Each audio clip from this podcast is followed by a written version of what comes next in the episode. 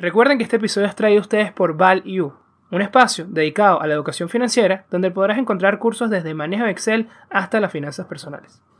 Todo esto en su página web www.myval-u.com.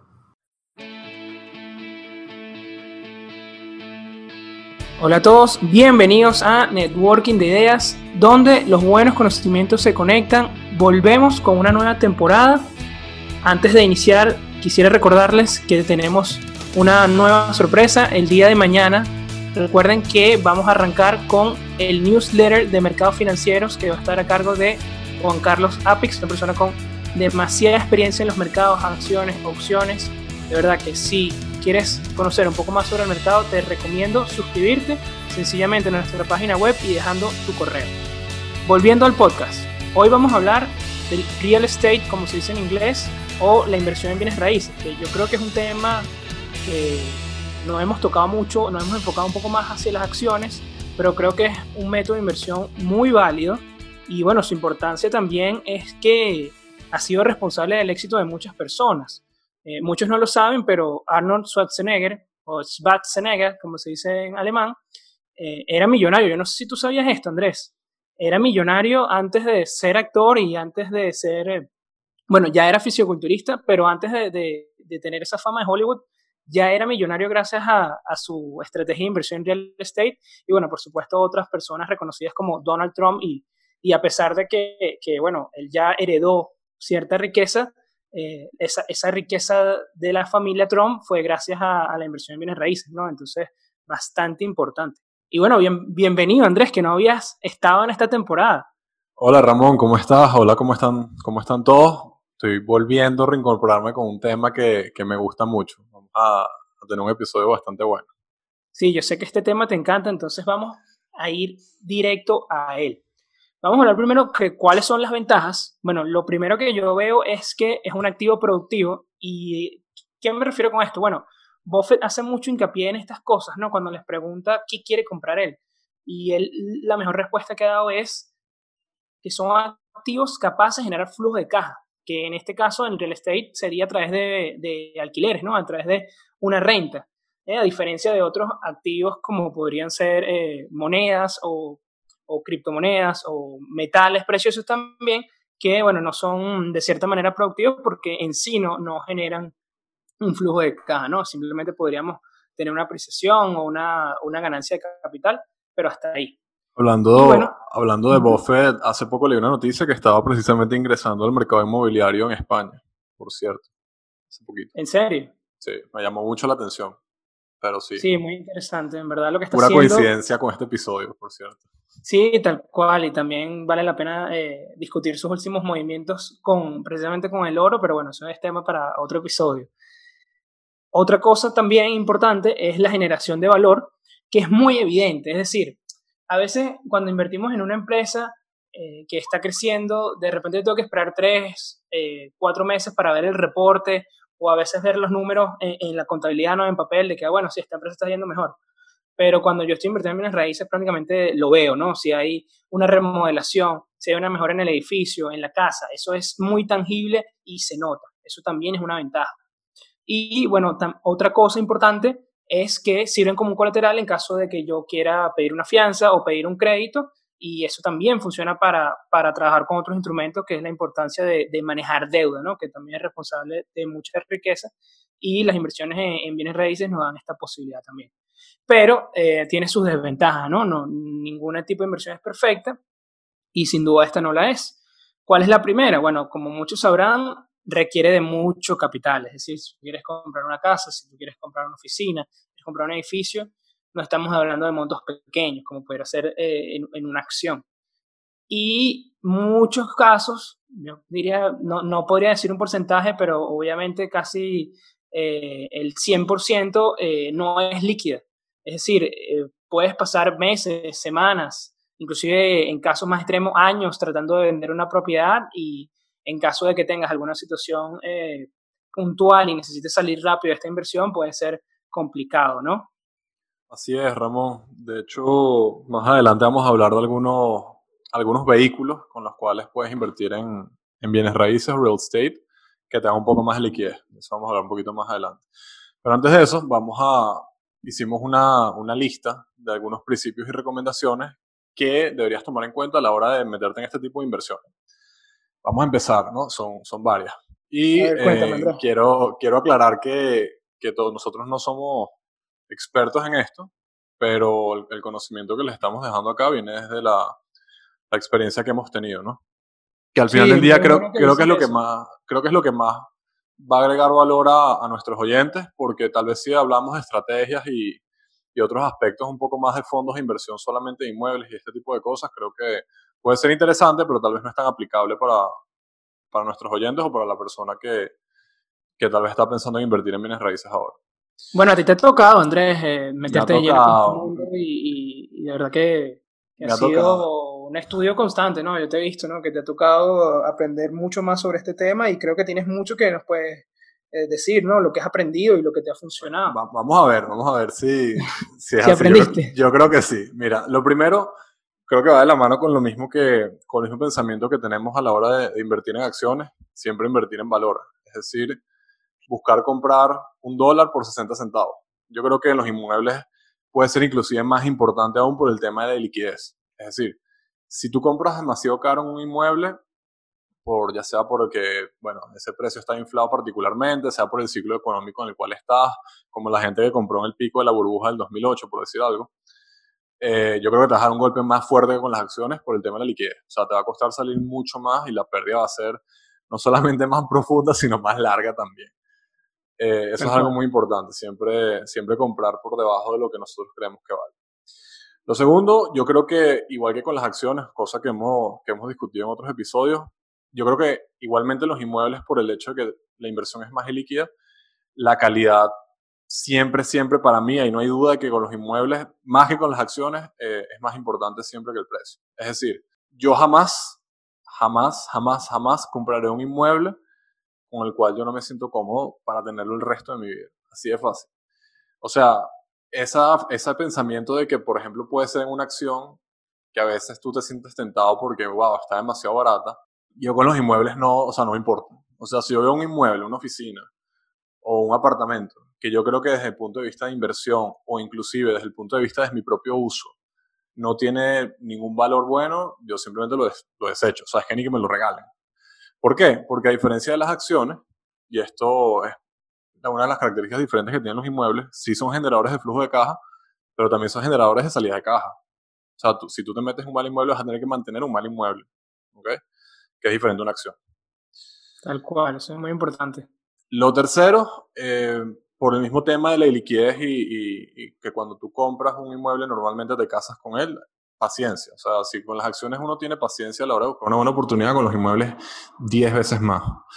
Eh, yo creo que eso se explica solo. O sea, eh, son muy pocas las estrategias de inversión o la gente que compra un inmueble para venderlo tal vez a los tres meses o a los dos meses. Si solamente el papeleo en general en no, aquí siempre estamos hablando de años. O sea, bueno, no, no, claro, exacto. Pero, ojo, hay estrategias de inmuebles que son más a corto plazo, que las vamos a ver un poquito más adelante.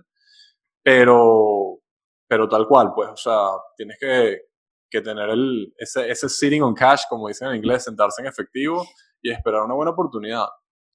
O bueno, estamos hablando si quieres invertir, ¿no? Si quieres alquilar es otro tema, pero para invertir yo creo que eso, eso es lo básico.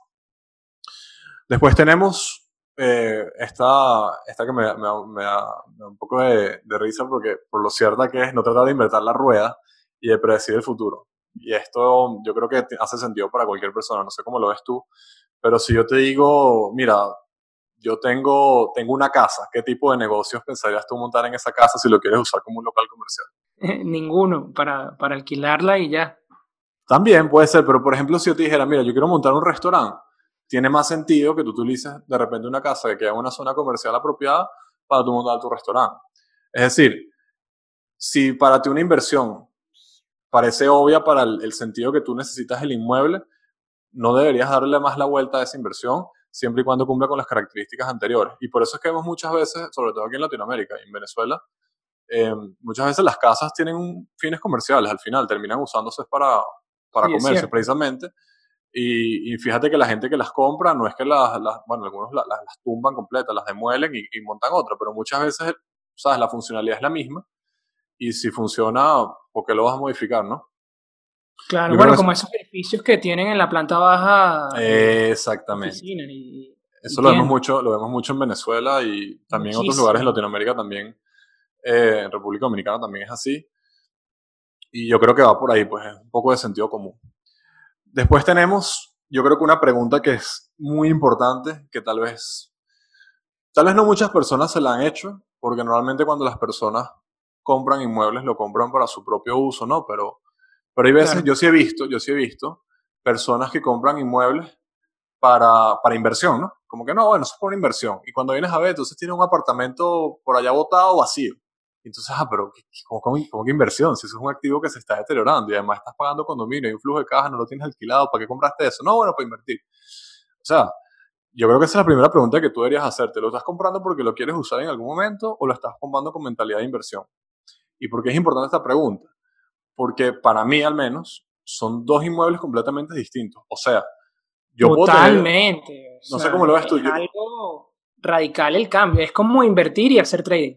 Total, exactamente. Más o menos igual, exacto. No lo vería tanto por la temporalidad, pero sí te diría que, por ejemplo, hay inmuebles que yo pudiera tener en el portafolio que son para generar flujo de caja, pero los cuales yo no usaría, por ejemplo. Y tengo otros, que es el típico inmueble que tiene todo toda la mayoría de las personas, ¿no? Que es tu casa o tu apartamento. Tal vez como inversión no sea lo mejor, pero a ti te gusta. ajá, perdón que te interrumpa ahí. ¿Tú ves eh, la casa donde tú vives una, como una inversión? No, yo donde yo vivo, mi apartamento, yo lo veo como mi casa. Y la casa de mi papá es la casa de mi si vas a comprar, o sea, digamos, estás en el escenario donde vas a comprar una nueva, pero va a ser donde vas a vivir, ahí tú dices, no, es que esto va a ser una inversión. No, ahí también. No, no, ahí yo lo veo como mi casa. ¿Por qué? Porque es diferente. porque tú no, o sea, tú estás viviendo ahí, tu, tu, flujo de caja no va a venir porque vivas ahí, a menos que te mudes, ¿no? Pero tú no te mudas a un sitio para mudarte el siguiente año, ¿sabes? Este, sin embargo, ojo, sin embargo, igualito lo mismo que dije anteriormente, ¿no? Comprar calidad, comprar por debajo del... O sea, todo eso se cumple. Pero yo creo que tengo un poco más de flexibilidad a la hora de ver eso. Em, obviamente, si puedes conseguir un inmueble que el uso y la inversión vayan de la mano, genial. O sea, si tú puedes comprar un inmueble que el día de mañana te sirva como para alquilarlo y seguir generando un flujo de caja a pesar de que ya no estás viviendo ahí, mejor. Pero no necesariamente. O sea, por ejemplo, Ramón, si yo te digo, mira, yo eh, conseguí una casa que quedaba en una montaña a 20 minutos de Caracas, ¿ok? Y yo la compré porque me quiero mudar para allá. Como inversión puede ser terrible, pero tal vez me hace feliz, ¿no? Entonces ahí es, diferente. Si la vas a usar, es que es otra cosa. Es otra cuando cosa. Decía, cuando decía entre trading e inversión, no, no me refería a temporalidades iguales, me refería a que son estrategias distintas y que cada una tiene sus reglas y su criterio exactamente. Y si vas a, por lo menos si vas a hacer trading, eh, tienes que poner un stop. De repente en inversión eh, no, no, necesariamente vas a trabajar con un stop, sino vas a estar más atento hacia una valoración, hacia un precio objetivo, etc. Y así lo veo yo en este sentido. ¿no? Son otras reglas, tal cual. Sí, lo comparto. Pero supieras que mucha gente falla en eso. Mucha gente es muy, es muy típico también por el tema del, tabú de los mercados financieros que tenemos en, en Latinoamérica que mucha gente cuando tiene un negocio y ese negocio genera flujo de caja y hacen, y hacen dinero, el primer vehículo de inversión que ellos ven no son las acciones normalmente, sobre todo en Latinoamérica, son inmuebles, ¿no? No, para nada. Son inmuebles. Entonces, bueno, compran un apartamento, de repente compran otro apartamento, compran una oficina, pero no lo compran con una perspectiva realmente de inversión. No lo compran como que, bueno, lo voy a comprar, lo voy a alquilar y ese flujo de caja después lo voy a usar. como para subir el patrimonio, ¿no? Exactamente, para proteger el dinero contra la inflación. Me, monté en, una oficina y la oficina la tengo cerrada, la tengo alquilada muy barato, entonces no estás, no estás invirtiendo realmente para mí, pues, sino estás comprando como que, bueno, ese apartamento está por allá y si algún día lo necesito está ahí, o para mis hijos. Ese está subiendo su precio, Andrés, tranquilo. Entonces, entonces creo que eso es, algo muy importante a la hora de, de, pensar en comprar un inmueble. Después, bueno, creo que es algo básico en, en, cualquier, cualquier activo, pero en los inmuebles creo que es aún más importante por la liquidez precisamente, que es entender la perspectiva global del mercado en el que te estás metiendo. Es decir, cómo está el tema de la liquidez, al igual que una acción. O sea, si tú ves que el mercado está seco, o sea, que no hay mucho movimiento de inmuebles transándose, eso quiere decir que los precios súper probablemente van a bajar, pues, o están bajando. Y si tú tienes cash, tienes efectivo, perfectamente puedes esperar una excelente oportunidad. Tal vez si estás en el mercado booming del 2007, 2006, antes de la crisis, eh, tal vez no había tantas oportunidades y el que tenía el inmueble era el que era el rey, ¿no? Pero en un mercado líquido es al revés. En el mercado líquido el que tiene el efectivo en mano es el que mata. Sí, nada que agregar ahí. Por otro lado, también tienes que tomar en cuenta que, que los mercados inmuebles por naturaleza son mercados eh, por ser OTC, over the counter, o sea, que están fuera de bolsa, son mercados más desinformados, o sea, conseguir información a pesar de que está listado el precio. Una cosa es lo que se lista el precio y otra cosa es lo que se transa, ¿no? Eso es muy diferente. Tú ahí estás viendo, tú ahí estás viendo es el ask. Y depende de quién es tu agente inmobiliario también. Además, no, y un, montón de cosas, los trámites legales, o sea, si al menos en Venezuela como, como funcionaba antes, para tú, mm, digo antes de la pandemia, ¿no? Porque ahorita no, no, podemos, no podemos obtener esa información o está complicado. Tú tenías que ir al registro a ver en cuánto se transó esa, esa compraventa de ese inmueble. Y eso es público, pues. Pero bueno, ya a partir de ahí, eh, ya tú tienes una traba para conseguir la información, eh, o sea, y además tienes una muestra muy pequeña del mercado. O sea, no es un mercado de acciones, ¿ok? Y creo que es algo que tienes que tener en cuenta también. Y, asimetría de información. Hay una gran asimetría pero es que yo ni siquiera sabría si es asimetría. Creo que la asimetría viene porque los corredores y los que manejan fondos inmobiliarios pudieran saberlo, pero el comprador medio tampoco lo sabe y el vendedor medio tampoco, ¿me entiendes? La gente sabe es lo que ve en internet, pero una cosa es lo que piden y otra es lo que pagan. O sea, y eso, eso es así en acciones y en inmuebles 10 veces más. Por eso nunca es un, un, juego con falta de información en ese caso, no asimetría. Y, y no sé cómo, o sea, muchas veces la gente dice, no, pero es que mira, este inmueble, mira, aquí está, miren cuánto está listado, tanto. Y le digo, ah, pero eso no es lo que están pagando, hermano. O sea, lo que están pagando es menos, porque si están ahí es porque están pidiendo más de lo que están pagando. ¿Cuánto están pagando? No sabes. Yo creo que es algo que tener en cuenta siempre, siempre a la hora de, de buscar inmuebles también. Em, y otra cosa que, que, también debes tener en cuenta, o deben tener en cuenta los que nos están oyendo, creo que tal vez algunas personas lo, lo sepan, pues, pero tal vez no todos lo saben, Normalmente el metro cuadrado de un local comercial es más caro que el de una oficina. Y normalmente el metro cuadrado de una oficina es más caro que el de un apartamento, el cual es más caro que el de una casa, el cual es más caro que el de un terreno. O sea, si vas a comparar este, apartamentos, tiene que ser con otro apartamento de la, más o menos de, la misma zona o de otra zona, pero tiene que ser con un apartamento. Pero comparar, por ejemplo, un local comercial con lo que es una casa, o sea, a menos de que la casa sea un local y está adaptada para un local como estábamos hablando anteriormente, pero son fines completamente diferentes y evidentemente mientras el inmueble sea un generador de flujo de caja o tenga más tendencia a generar flujo de caja, más caro va a ser el metro cuadrado. Por otro lado, hay una, hay una cosa que, que yo estaba pensando, que creo que te lo comenté, Ramón, este, y creo que lo tuiteé hace unos meses, el tema de la ventaja competitiva. Si yo te pregunto, como hemos hablado mucho de la ventaja competitiva en empresas. ¿Cuál crees tú que es la ventaja competitiva o cómo ves tú la ventaja competitiva de un inmueble? O sea, ¿qué crees tú que puede tener un inmueble que tú digas, no importa lo que haga el, otro, el otro, o sea, este inmueble siempre va a ser mejor? No importa. La ubicación, sin duda. Exactamente, exactamente, la ubicación. Para mí la ubicación es una ventaja competitiva y te digo por qué. Porque es algo que tú no puedes replicar. O sea, un inmueble por poner un ejemplo, si están escuchándonos en Caracas, lo van, a, lo van a agarrar más fácil, pero y si no, les voy a explicar. Por ejemplo, si tú compras un inmueble, por decir algo, en La Castellana o eh, en el Country Club o, en las mejores zonas de Caracas, ¿no? Allá arriba, Rosal, Campo Alegre, por decir algo. No importa dónde otra persona construya o tenga otro inmueble en otra zona de Caracas, las características que tiene esa zona no son replicables. Porque primero porque son únicas, ¿no? Del lugar prácticamente, de cada lugar. Pero segundo porque aspectos como, por ejemplo, eh, acceso por vía peatonal, acceso por automóvil, que son los aspectos que uno busca en la zona, ¿no? Que sea una zona segura, que sea una zona iluminada, que sea un municipio que esté cuidado, que esté limpio, donde haya buenas escuelas, etcétera, ¿no? Los eh, servicios también. Los servicios, obviamente, también, ya que estamos hablando en un contexto latinoamericano este, que no haya zonas peligrosas cerca, o sea, no solo que la zona sea segura, sino que tampoco haya zonas peligrosas cerca.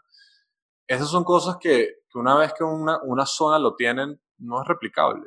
O lo contrario, si es una zona que, por ejemplo, no tiene una estación de metro cerca, es muy poco probable que el día de mañana la tenga. Y eso, si es un local comercial, eso es lo que importa. Tienes que fijarte en, en, la, en la, gente que, que va caminando, ¿no?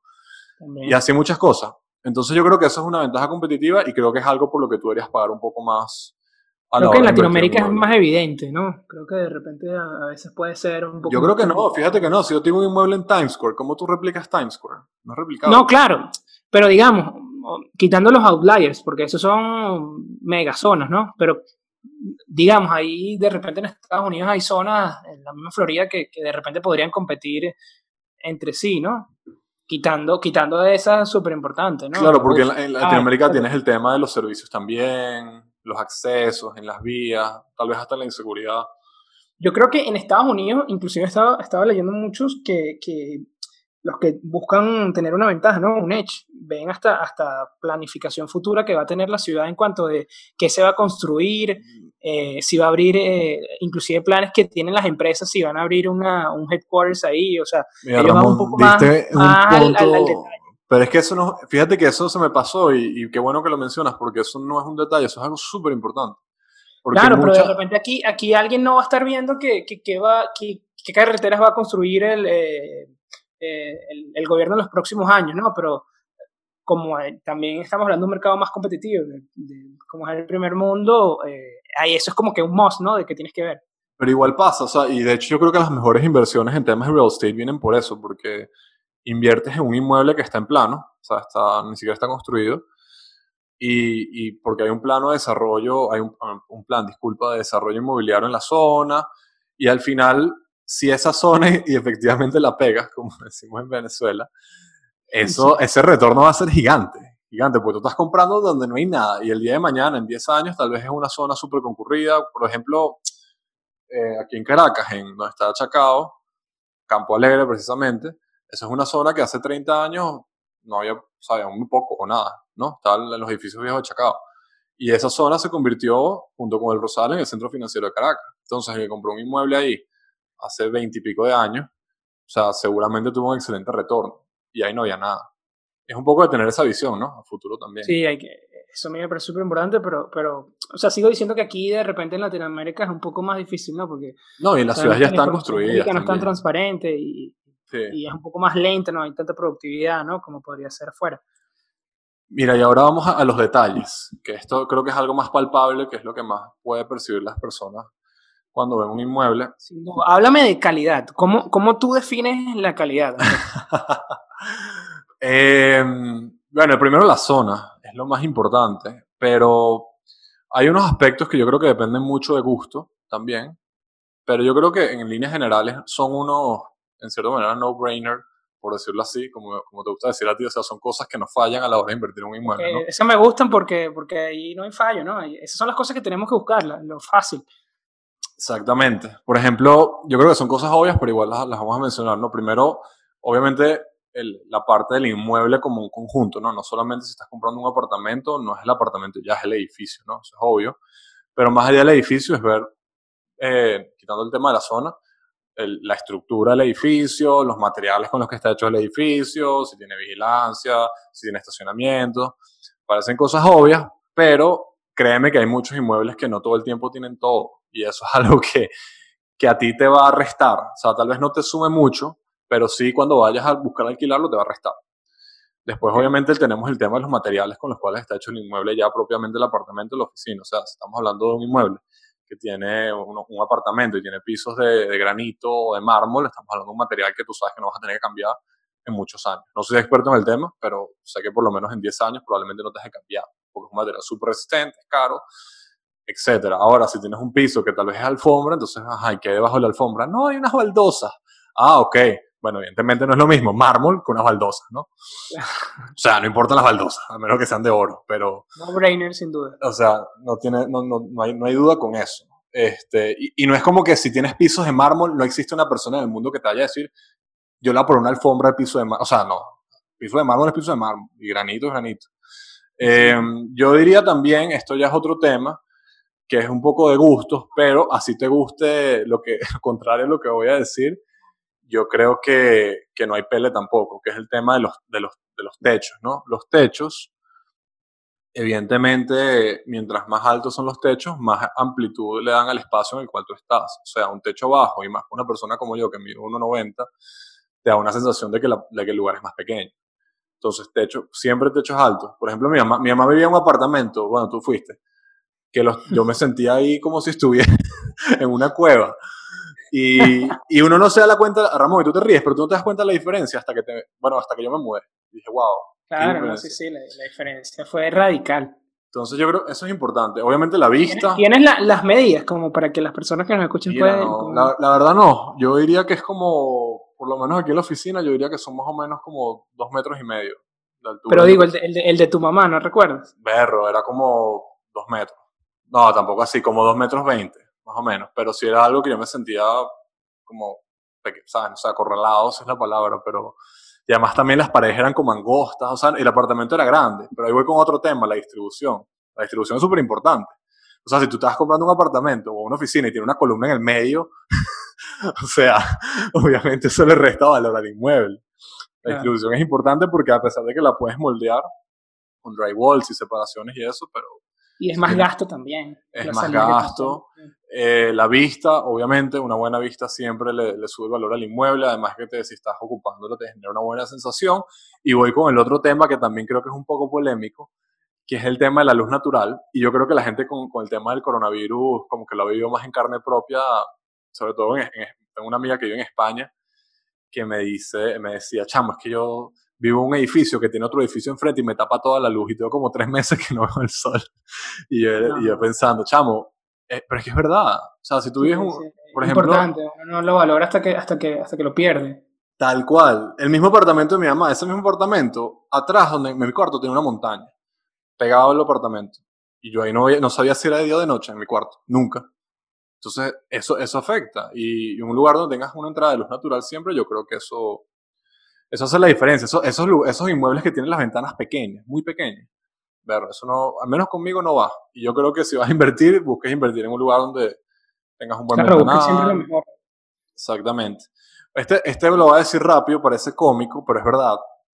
Yo creo que también el olor, el olor del inmueble pesa. ¿Por qué te lo digo? Porque eso va a depender de la zona donde está ubicado el inmueble. Por ejemplo, si tú compras un local comercial que al lado de una pescadería y tú quieres montar, no sé, o sea, una tienda de ropa, es posible que ese olor a pescado se meta en tu tienda de ropa. Yo no lo he vivido así, pero tiene una amiga, tú la conoces, ella vivía al lado de la morgue de, de, de Caracas, la morgue de Bellomonte. Y, y, toda esa zona olía, no, no, olía muy bien. No es que olía mal, te acostumbrabas al olor, pero, pero olía diferente. Yo okay. creo que eso es importante también a tomarlo en cuenta. No, me encanta esto, me encanta el nivel de detalle. Creo que, que esas es pequeñas que cosas son las que más suman. Y esas son cosas que tal vez tú te das cuenta después de que pagaste la plata, ya después hay una vuelta atrás. Sí, tal cual. Yo creo que no, no todo el mundo está como que viendo eso. Ve, eh, ve como que el big picture, pero no, no esos pequeños detalles. Lo demás creo que es un poco más obvio. Obviamente las escaleras, los ascensores, eh, creo que obviamente es importante. Y también, evidentemente, si estás comprándolo ya con el mobiliario, bueno, el mobiliario que te, creo que también es algo que puedes sumarle valor a, la, a, lo que estás comprando. Si no lo puedes cambiar, ¿no? Pero también le, le puede agregar valor, sobre todo si es un mobiliario hecho a la medida, estilo cocinas empotradas, este tipo de cosas. Y este sí, es otro. revisar lo, los riesgos, Andrés, en ese tema de, de, de bueno, ya que tenemos más eh, avances en ese sentido, de que, bueno, si estás en un, en un país con alta frecuencia sísmica, eh, conocer Uf, un poco más los criterios, ¿no? Que tiene el edificio, cómo fue construido, eso, eso creo que también es súper importante. El año en que fue construido, tal cual como, como lo mencionas. Por ejemplo, aquí en Caracas sabemos que, que, bueno, la zona de los Palos Grandes es bastante sísmica y de repente si vas a comprar ahí sería bueno que, además de que sepas eso, eh, el año en que fue construido el edificio. Porque si son edificios sí, anteriores a... La seguridad también que tiene en cuanto a cómo, fue, cómo es el diseño de, como Muy tal, ¿no? Tal cual, buen, buen punto, lo comparto. Eh, y otra, otra cosa que muchas veces les pasa a la gente, y no sé si, si lo has vivido, eh, igual, bueno, no es necesario que lo digas, pero, pero es el tema de los vecinos. Los vecinos son súper importantes. ¿Por qué? Porque a menos que tú compres todo el edificio, compres una casa, bueno, inclusive la casa también, pero tú vas a tener que compartir el mantenimiento de ese inmueble con alguien más. Y desgraciadamente, si tú compras en un sitio donde los los vecinos tuyos del, del, edificio o si estás en un centro comercial, los, otros que tienen locales comerciales no pagan el condominio, este, déjame decirte que tu inmueble va a perder valor porque se va a deteriorar inevitablemente. Entonces yo creo que antes de comprar un inmueble siempre es importante más allá de la zona, saber con quién vas a compartir ese inmueble. Siempre buscar vecinos que en la medida de lo posible tú veas que se preocupan por mantener el inmueble y aunque suene malo o, tal vez suene un poco crudo, eh, vecinos que tengan el poder adquisitivo para hacerlo. Eso también es importante. Eh, meterte en un inmueble donde la gente no paga el condominio, o sea, no solo es que tu inmueble se va a deteriorar, sino que va a perder valor, porque el, edificio, a diferencia de las acciones, los inmuebles se deterioran, son activos reales. Yo creo que eso es muy importante. Y, no, y si estás comprando una casa o estás comprando en una zona, es lo mismo. Saber quiénes, o sea, qué otros comercios hay por ahí. el entorno, porque al final, si así no sean tus vecinos en el edificio, pero el, el, edificio al lado es un poco de gente que no paga el condominio, no mantiene el edificio, el edificio al lado se va a ver horrible y eso va a afectar el valor de tu inmueble, sin dudas, y de la zona. Y ya unos tips finales eh, que yo pienso, no, tal vez no, no tengo la, la, data empírica como para back it off o como para sustentarlo, pero creo que tienen algo de sentido y, es algo en lo que yo me he fijado cuando voy a, a ver estas oportunidades. Si vas a comprar eh, un apartamento, bueno, en general creo que las casas son más complicadas para, para, a la hora de invertir. O sea, yo nunca, creo que nunca pensaría en invertir en una casa como tal, al menos de que esté muy barata y pueda remodelarla y me mude y tal, y después la pueda vender, algo así muy específico, pero, pero es más complicado por el tema del metraje, que es a lo que voy. Si, vas, si estás pensando en comprar un apartamento como inversión, yo creo que lo más, no sé qué piensas tú, eh, lo más rentable normalmente es comprar un apartamento que tenga una o dos habitaciones es decir, que sea un apartamento o para una, un soltero o una soltera o una pareja o una pareja con hijo. ¿Por qué? Porque eso es lo que más hay. Y en una buena ubicación eso es más probable que, que puedas ocuparlo a que te montes un apartamento de 300 metros, ¿sabes? De 8 habitaciones, 6 habitaciones. ¿Por qué? Porque las personas que pueden pagarlo y que quieren ese tipo de inmueble son mucho menos comparación a esto. Eso va, eso va de la mano con, con el tema de la liquidez, ¿no? De que si, y más si estás empezando, debería... También, también. Como que más está pero, pero a ver, o sea, claro, también son los más comunes, ¿no? O sea, también hay probablemente muchos más apartamentos de una o dos habitaciones. Claro, también. Pero es más fácil alquilárselo a una sola persona que, que es un ejecutivo, que trabaja y tal, está soltero, o a una pareja, o a una pareja con hijos, que, o sea, un apartamento de 300 metros para seis personas, cinco personas, ¿sabes? Yo creo que por ahí, eso, si yo tuviera que hacerlo, prefiero meterme en ese tipo de inmuebles como inversión. Si es una oficina, mira, si es una oficina, yo creo que depende mucho del, del objeto o el objetivo de la oficina, ¿no? O sea, qué tipo de negocios quieres manejar desde ahí o, que, o a quién se la quieres alquilar. O sea, si yo tengo una empresa, por ejemplo, que se dedica, no sé, a finanzas, una casa de bolsa, probablemente necesites una oficina de alto calibre, ¿no? De alto target, donde puedes recibir clientes con alto poder adquisitivo, etcétera.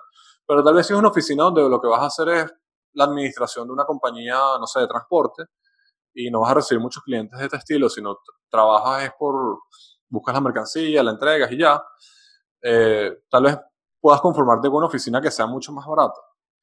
Em, igualmente el tema del metraje, ¿no? O sea, si, si, si te vas a montar en una oficina de, de 150, 200, 300 metros, pensar un poco si la vas a usar, cuántos, cuántos, eh, cuánto va a ser tu equipo de trabajo. Y si vas, a, si vas a alquilarla, es lo mismo que mencioné anteriormente. Si vas a comprar una oficina de 400 metros o de 300 metros, tienes que tener claro que va a ser mucho más difícil que la puedas alquilar porque probablemente vas a tener que alquilársela a una empresa muy grande. Cambio una oficina de 50 metros, 70 metros, 80 metros, yo creo que es mucho más fácil alquilar. Equipos de trabajo de 5, 6, 7 personas tal vez es mucho más común, ¿sabes? Que un equipo de trabajo de 20, 25, 30 personas. Además es que son clientes más eh, escasos. Eh, bueno, obviamente el tema del puesto de los estacionamientos y, como dije, las oficinas yo buscaría siempre las mejores zonas, igual que, que, todo lo demás. Creo que eso hace mucho la diferencia, sobre todo por el objeto de hacer negocios, que, que al final es lo que tiene una oficina, ¿no? Además los empleados. también es súper clave. Y las vías de acceso, súper clave. Eso, exacto. O sea, porque, ajá, ponte que tú puedas llegar, pero tal vez hay, hay gente de tu equipo de trabajo que no tiene vehículo, tiene que llegar a pie. Entonces, ajá, tienes alguna estación de metro cerca, pasa un autobús cerca. Si la respuesta es no, eso va a ser un problema, pero seguro, segurísimo va a ser un problema. Eh, y bueno, finalmente creo que lo, lo, local comercial, creo que es obvio, ¿no? Siempre un lugar donde haya mucho tráfico, o sea peatonal o de automóvil, que tenga estacionamiento. Y preguntarte siempre qué tipo de negocio quieres que tú funcione ahí. O sea, por ejemplo, yo que, que estuve estudiando el tema para montar en un momento una licorería, que todavía lo tengo en mente, por ahí si alguien nos está escuchando de ese ramo, eh, es bienvenido. Eh, por ejemplo, yo creo que una licorería en un, en un, centro comercial difícilmente funciona bien. ¿Por qué? Bueno, porque la gente que va al centro comercial, o sea, la gente que va a una licorería lo que busca es un sitio donde pueda estacionar el carro, vas a hacer rápido, compra Ace, o donde pueda caminar y se compra algo y se va, pero un centro comercial no lo, o sea, no lo asocio tanto con ese tipo de negocio. Yo he visto muy pocas. Yo he visto muy pocas también. En cambio, por ejemplo, si es un, tal vez una tienda que vende zapatos, tal vez eso lo puedes montar en donde sea, por decir algo, ¿no? Sí, no, este muy claro los ejemplos y totalmente de acuerdo. Y no, y eso te, va, eso te va a cerrar muchas ventanas. O sea, si tú compras un local comercial que solo tiene algunos fines muy específicos, eso te va, te va a jugar en contra, porque no todo el mundo tiene la misma idea de negocio que tienes tú. La idea es que tú tengas un abanico de oportunidades para que quiera el inmueble. Y bueno, y lo, final, lo, lo último que, que, quería dejar aquí, yo creo que si tú efectivamente te metes en este tipo de negocios y te va bien con un activo específico, tal vez oficinas, por ejemplo, dedícate nada más a eso. O sea, ve comprando oficina, compras otra, te montas en otra, porque tal vez probablemente es donde tú tienes eso que tú mencionabas, el edge. Tienes una ventaja competitiva a la hora de evaluar una buena inversión, ¿sabes? Y de repente si te cambias a, a un condominio o una casa, puedes salir como, como decimos en, en, Venezuela con las tablas en la cabeza, puedes salir perjudicado por esa, por meterte en algo que tal vez no dominas tan bien. Yo estaba estudiando ciertos agentes inmobiliarios de afuera y repetían mucho esto, de que vale la pena especializarse. Yo lo comparto, lo comparto. Sí, sí. Y de cierta manera a veces pasa lo mismo en los, mercados, en los otros mercados financieros, ¿no? Eh, si tú estás teniendo muy bien con cierto sector o, o con un instrumento, es decir, con, con acciones, eh, no necesariamente vale la pena que estés con acciones, bonos, eh, forex, eh, opciones, ¿no? Yo creo que yo lo veo más ese sentido y, y, también lo comparto de que, bueno, si, si estás teniendo cierta ventaja eh, en condominios, como que ya le encontraste la vuelta, eh, por lo menos yo sigo a, a, una persona en Twitter que él, él se, se, basa en esto, se llama Tijo, si no me equivoco, es, es un hindú que vive, bueno, ha vivido en todas partes del mundo y él mencionaba mucho esto y que su estrategia era apartamentos y él ya tenía como que definido cuál era su propuesta de valor. Él compraba de cierta manera... Con ciertas características. Sí, ciertas características, cierta ubicación, que estuvieran un poco deteriorados, porque él tenía el capital para hacer ese valor que yo hablaba que era tangible y luego venderlo o alquilarlo. Entonces él solo eso. Y a pesar de que, bueno, sabía mucho de, de bienes raíces, eh, él no estaba pendiente de oficina, no estaba pendiente de local. Lo que a él le ha, le ha ido súper bien en toda su, su experiencia eh, ha sido eso, ¿no? Y hacía énfasis en ese tema de, de especialización, ¿no? De que limitar la habilidad también, porque yo, yo también he visto que cuando uno tiene una habilidad, como que quiere usarla lo, lo más posible, ¿no? Como que de repente eh, aprendiste a valorar, entonces ahora quieres valorar el condominio, el apartamento, eh, el local, eh, todo, ¿no? Entonces, como que puede quedarnos un poco grande y disperso. Yo sí iría por esa especialización. Y si tuviéramos, lo comparto 100% y te quería preguntar ahora, eh, ajá, ¿y qué pasa si yo quiero meterme en este tipo de negocios, pero no tengo tanto capital o, o, mi tema de manejo de riesgo no me permite meterme en una inversión tan grande? ¿Qué otros vehículos hay? Bueno, hay, hay soluciones para, para, ti, Andrés, aunque yo sé que lo dices para en general que hay muchas personas eh, que nos escuchan y en, eh, me incluyo también, no tenemos ahorita, digamos, o la intención y, digamos, los requerimientos como para adentrarnos en el mundo de, de los bienes raíces, también poner el contexto latinoamericano, ¿no? que puede ser difícil el acceso a crédito, que es una herramienta súper importante en las bienes raíces, eh, saber apalancarte, saber usar la deuda, que vamos a hacer un episodio específico de eso, por si acaso eh, quedan dudas, son lo, la alternativa es el rate, o lo, como en inglés rights. ¿Qué son estos? Bueno, son fondos inmobiliarios que cotizan en bolsa. Y cuando los compras es como si estuvieras comprando una acción, en el sentido de que tienen un símbolo, tienen un, ticket price, un, perdón, un ticket name, que los identifica, es decir, no, no, no puedes confundirlo, y eh, tienen también, eh, al estar en bolsa, tienen su, su bid, su ask, y las, digamos, las transacciones son, son abiertas, ¿no? ¿Y qué son estos en, en sí? Bueno, como mencionaba antes, son fondos inmobiliarios, pero que, bueno, ellos como parte de, de, de su manera de, de trabajar, ¿no? Su, su, modelo de negocio es que, bueno, no tenían los requerimientos de capital para que individualmente comprar una casa y se juntaron con muchas personas y entre todos digamos, mira, esa casa cuesta 100, bueno, yo nada más tengo uno, bueno, reunamos 100 personas y cada uno pone uno. Entonces nos dividimos ese porcentaje de propiedad, de participación y eh, cada uno es dueño del 1% de la casa, ¿no? Es más o menos algo así.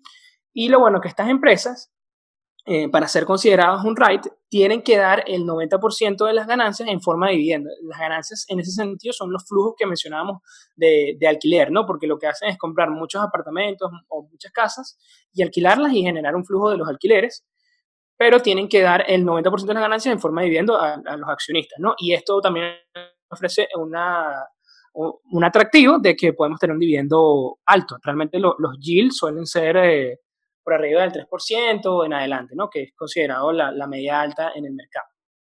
¿Qué pasa? Eh, ¿cuál es el, ¿Por qué ellos hacen esto del 90% de la ganancia? Bueno, porque esto es deducible de impuestos, ¿no? Entonces, como ellos también son los accionistas, los, mayoritarios, eh, salen beneficiados. Hay, hay, de todo tipo, ¿no? Este es un mundo también bastante interesante en los rates. Yo he visto desde empresas que compran aviones y, y, luego hacen todo el proceso de alquiler, o sea, pues, especificado en este tipo de propiedad, como las tradicionales que son eh, en, apartamentos, inclusive comentaba, comentaba con Andrés hace poco de que el, el, mítico Empire State, es un, tú puedes tener participación en él a través de, a través de un REIT y, y bueno, de verdad que, que, hay de todo, ¿no? Y vale la pena en el sentido, en el sentido de si quieres entrar en este mundo, estás viendo oportunidades de revalorización, pero no tienes el capital suficiente, bueno, el REIT es la alternativa.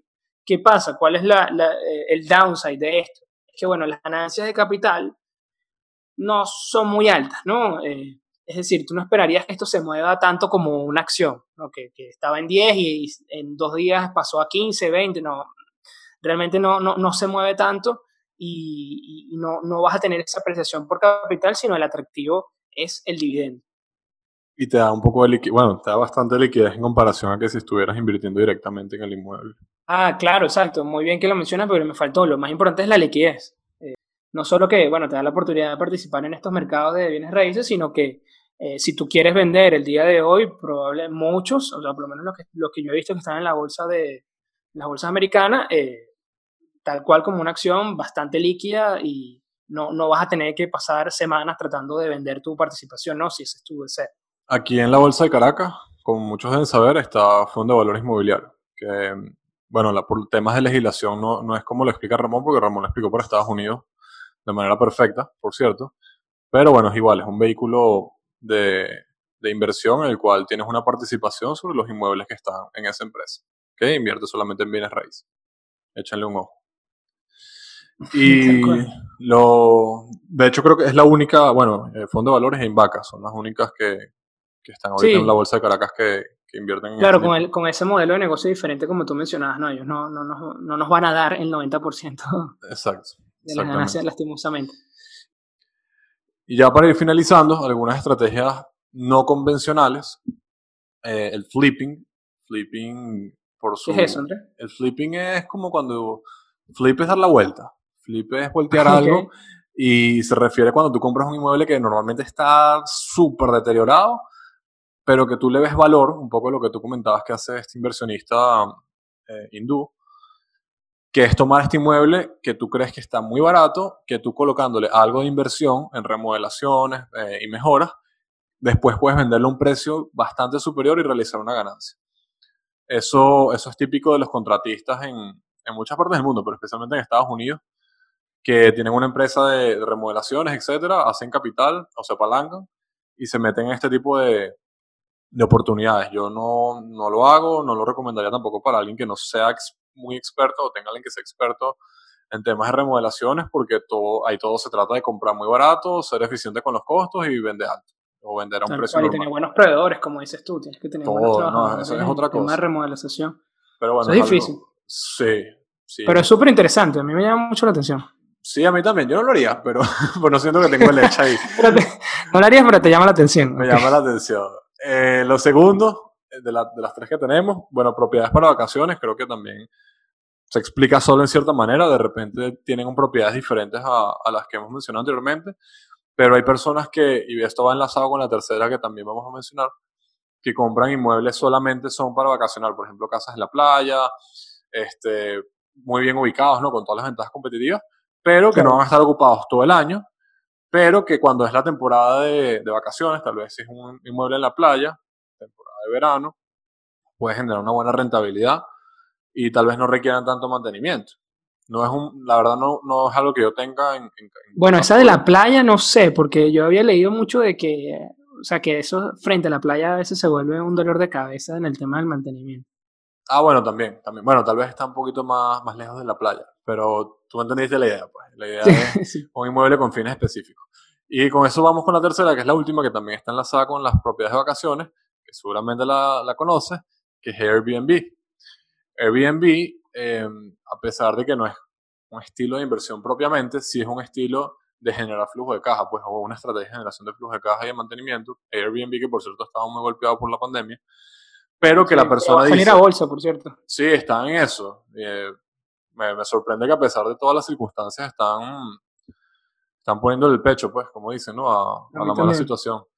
Este, Sí, Airbnb básicamente es un modelo de, de, de, ingreso diferente a lo que es el modelo convencional. En vez de, para los que no saben, tú en vez de alquilarle lo que sea, porque tú puedes alquilar casa. Yo me he quedado en Airbnb, por cierto. No sé si tú lo has hecho. ¿Tú lo has hecho?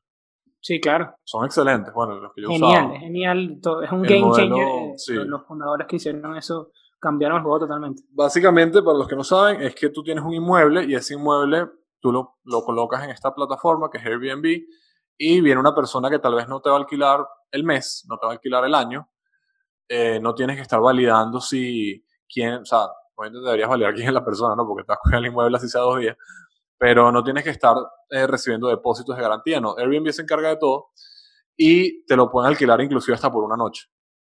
Eh, creo que por una noche, dijo.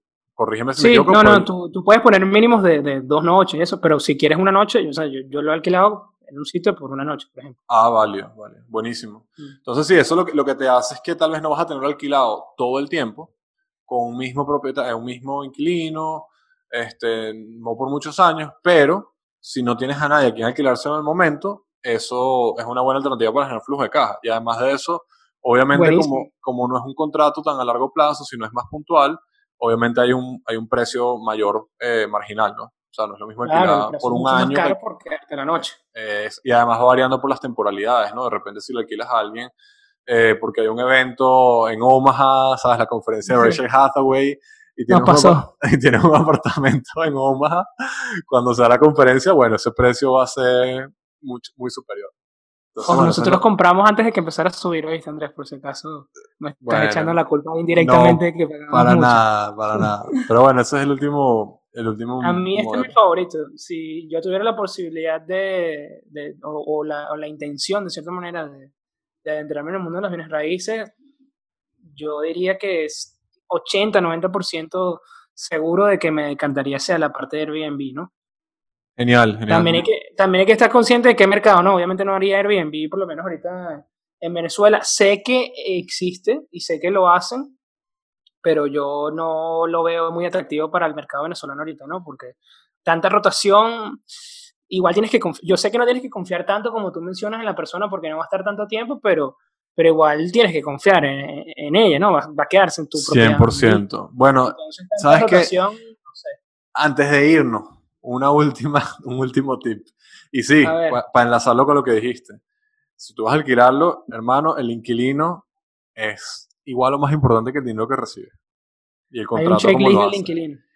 Otro día hacemos un checklist del inquilino, pero en esencia que sea alguien que tú sepas que te va a cuidar el inmueble y tienes que estar constantemente viendo que el inmueble está cuidado. No es una acción que tú compraste. Y hay, bueno, creo que es más o menos, fíjate que es más o menos la misma línea. Cuando uno compra, uno tiene que ver quién es la directiva. De cierta manera, no es que el inquilino te va a manejar el inmueble, pero es el que lo va a cuidar. Y bueno, Tal cual. ya es una después analogía. toda la parte contractual y todo eso, pero más allá de la parte contractual, alguien en quien tú confíes que te va a cuidar el inmueble y, con, y al final tú estás haciendo un negocio con esa persona. Tú no vas a hacer negocios con alguien que tú no, perro, no sé, no confías, ya no lo haría. La confianza es la base de los negocios, por eso. Pero bueno, te, toma en cuenta Airbnb para otros mercados y lo que nos están escuchando que están en esos mercados, eh, en cuenta que a mí me parece que revolucionó por completo este mundo y hay, hay demasiado valor. Eso yo lo percibo por lo menos como usuario Andrés mencionaba el tema de, de, de, Omaha, ¿no? yo percibo demasiado valor agregado en el sentido de que hasta los hoteles han tenido que bajar de precio por, por el tema del Airbnb, ¿no? Es muy competitivo. Entonces, de verdad que bueno, si, si, pueden estudiarlo un poco más a detalle y se encuentran en esos mercados, eh, háganlo. Mi recomendación, ¿no? Y bueno, yo creo que es momento de pasar al dato de la semana, Andrés. Vamos. Y el dato de la semana es, ¿sabías que el mítico Empire State en Nueva York genera un 40% de sus ingresos por la venta de tickets para sus observatorios? Sí, en 2019 generaron un total de 129 millones de dólares, comparado con los ingresos por los alquileres de sus oficinas y apartamentos de 151 millones de dólares. Bueno, Andrés, eso ha sido todo por el episodio del día de hoy. No sé si quieres decirnos algo más sobre las bienes raíces. No, bueno, que es algo que me, me gusta mucho, me apasiona y estoy a la orden por ahí por Twitter, como siempre, para cualquier comentario. Bueno, ya lo tienen inversión en buenas raíces. Coméntenos si ustedes también ya tienen una estrategia definida, si les interesaría saber más sobre este tema, si tienen alguna, alguna duda, déjenos sus comentarios. Y recuerden, como siempre, si están viendo desde YouTube, darle like a este video y suscribirse a nuestro canal de Working de Ideas, donde los buenos conocimientos se conectan. Nos escuchamos la próxima semana.